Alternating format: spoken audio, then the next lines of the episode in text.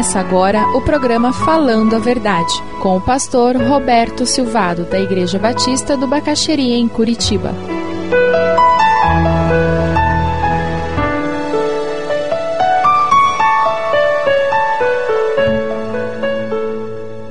No verso 8, o Senhor Jesus nos diz: Outra parte das sementes caiu entre espinhos, que cresceram e sufocaram as plantas. Veja o versículo 22. Quanto ao que foi semeado entre os espinhos, este é aquele que ouve a palavra, mas a preocupação desta vida e o engano das riquezas a sufocam, tornando-a infrutífera. Nós temos uma outra situação, um outro solo aqui, é o solo onde espinheiros cresceram. E Jesus diz: e esse espinheiro cresceu, e quando a semente cresceu, ela foi sufocada. Eu tenho lá num canto da minha casa um canteiro que atualmente nós temos beijos plantados. E o jardineiro veio, colocou aquelas mudinhas, e ele limpou todo aquele terreno, e ficou muito bonito as mudas. Eu gosto de ver jardim.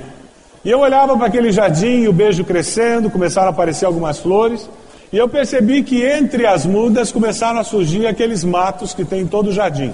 E uma semana o jardineiro não veio porque ele não pôde, na outra semana ele não veio porque choveu. Eu sei que eu estou com quase uma floresta lá no fundo de casa, porque toda vez que ele planeja vir cortar a grama e acertar o jardim, chove. Mas sabe o que, que eu notei? Aquele mato, que não existia quando a gente colocou a muda, ele hoje é maior do que o beijo. O que acontecia é que a pessoa preparava o terreno, a semente caía, só que tinha a semente do espinheiro junto. E o tempo da semente do espinheiro e o tempo daquela semente boa crescer é diferente. Cada planta tem um um processo biológico diferente. E quando a semente finalmente brotava, o espinheiro já estava instalado, impedindo que o sol, impedindo que a chuva, impedindo que tivesse espaço para aquela semente crescer e era ela sufocada. Aí Jesus faz uma aplicação belíssima. Por isso que o cristianismo é uma fé tão especial, a fé cristã. Porque o nosso Salvador, ele caminhou por aqui, ele viveu o que nós vivemos. E é por isso que ele fala isso há dois mil anos atrás, você e eu dizemos, mas é a minha vida, é a história da minha vida que ele está falando. Veja ali no versículo 22 o que, que Jesus diz. Quanto ao que foi semeado entre os espinhos, este é aquele que ouve a palavra, mas a preocupação desta vida e o engano das riquezas a sufocam, tornando-a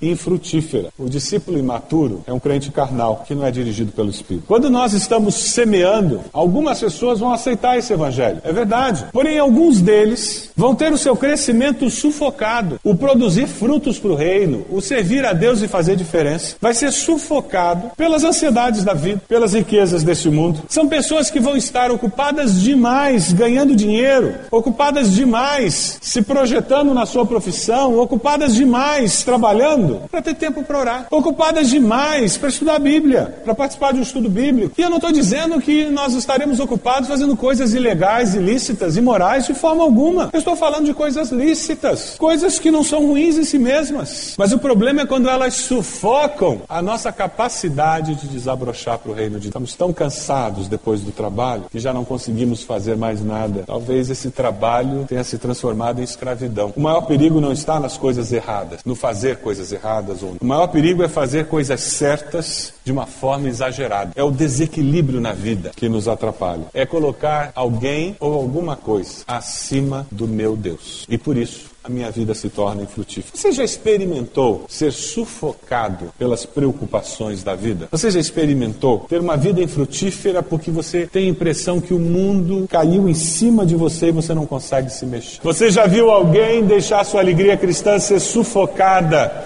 pelas preocupações com a vida?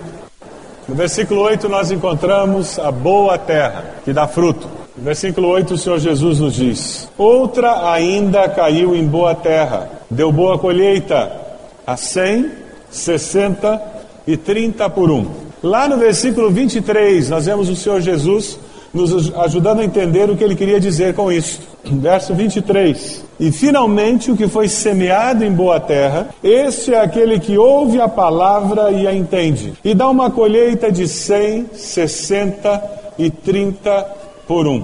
Ouve, aceita, cresce, dá fruto. Jesus falou em termos vida abundante, vida completa. Nós, quando estudamos segundo Pedro, nós vimos a necessidade de termos uma vida produtiva e operante, em que nós não estamos simplesmente ocupados, mas estamos ocupados de uma forma produtiva. Tiago, capítulo 1, 22 e 24, nos diz: Sejam praticantes da palavra e não apenas ouvintes, enganando-se a si mesmos. Aquele que ouve a palavra, mas não a põe em prática, é semelhante a um homem que olha sua face no espelho e depois de olhar para si mesmo sai e logo esquece a sua aparência. Como seria a sua chegada ao trabalho amanhã se você acordasse amanhã cedo, com aquela cara que você acorda de manhã, colocasse a roupa, olhasse no espelho e saísse para trabalhar? Qual seria a reação das pessoas quando você chegasse lá? Um com o cabelo para cá, o outro com o cabelo para lá, outro com meia dúzia de fios espalhado um para cada lado, que foi o que sobrou. Um com barba por fazer, outro com remela no olho. Não vou nem mencionar o mau hálito. Espiritualmente, muitas vezes nós nos apresentamos a Deus e as pessoas dessa forma, desconjuntado, porque nós não estamos praticando a palavra. A gente ouve, ouve, ouve, mas na hora H a gente conta uma mentirinha branca. Na hora H a gente não fala nada quando existe aquela situação em que as pessoas estão falando contra um valor cristão. Na hora H nós cedemos aqueles interesses e perdemos assim a oportunidade de ver a palavra se cumprir em nós e ver Deus honrando a nossa palavra, Deus fazendo com que aquela sementinha que um dia alguém plantou no nosso coração possa ser transplantada no coração de alguém. Essa parábola é muito boa porque ela nos mostra que, por pior que seja a circunstância, sempre terá um terreno fértil para a palavra de Deus. Você tem orado por pessoas pedindo que Deus prepare o coração delas para que essa palavra chegue e germine? Nós não podemos esperar resultados imediatos, porque cada um tem o seu ritmo, cada um tem um processo. E nós vivemos nessa vida num grande de processo. E quando nós repartimos a palavra com alguém, nós queremos que essa pessoa descubra como Deus é bom e como é mais fácil viver esse processo de vida com a presença de Deus, com a certeza do amor de Deus, com o perdão de Deus. Por isso Jesus veio, morreu na cruz no nosso lugar, por isso Jesus pagou o preço dos nossos pecados, para que existisse a possibilidade de um novo começo para todos nós. Porque nós precisávamos de um Salvador, não é verdade? Não precisávamos de alguém que morresse pelos nossos pecados, não precisávamos de alguém que nos mostrasse como viver nessa vida. E aceitar Jesus é isso. O seu coração coração tem sido uma terra boa. O seu coração tem sido uma terra boa, aonde a palavra de Deus cai e germina. Seu coração tem sido uma terra boa para a palavra de Deus. Você tem ouvido sermões, lido a Bíblia e Deus tem encontrado resposta no seu coração? Jesus termina a parábola com uma afirmação muito pertinente para todos nós. Vejam aí no versículo 9, como Jesus termina esta parábola. O que que o Senhor Jesus nos diz? Aquele que tem ouvidos para ouvir, ouça. Aquele que tem ouvidos para ouvir, ouça. Você que é o semeador da palavra, porque você já teve essa palavra semeada no seu coração. Você que tem andado por aí orando, olhando, buscando pessoas que ainda não encontraram a Cristo. A minha palavra para você é a seguinte: continue pregando essa palavra, passando adiante essa palavra. Persevere sempre. Por quê? Porque essa palavra não volta vazia. Amém? Você que é um ouvinte da palavra, que ainda não abriu o seu coração, que ainda não experimentou a transformação que ela faz, a minha palavra para você é: tenha ouvidos para ouvir. Aprofunde a sua fé para quando as provações e preocupações surgirem, você saber lidar com elas de uma forma positiva. Procure crescer e se entregue a Jesus como Salvador. A palavra de Deus, ela sempre nos desafia, sempre nos confronta, ela sempre nos mostra novos caminhos. Ela sempre reafirma caminhos antigos que precisam ser retomados. Quando você pensa naqueles solos na semente que caiu neles e na explicação que Jesus deu. O que que fica na sua mente? O que que lhe chama atenção? Qual a decisão que Deus coloca diante de você?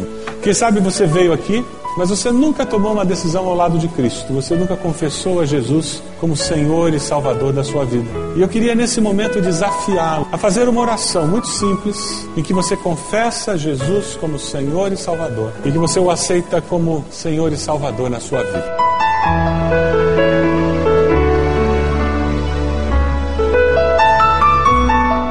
Se você deseja adquirir a mensagem que acabou de ouvir, ligue para 41 33630327.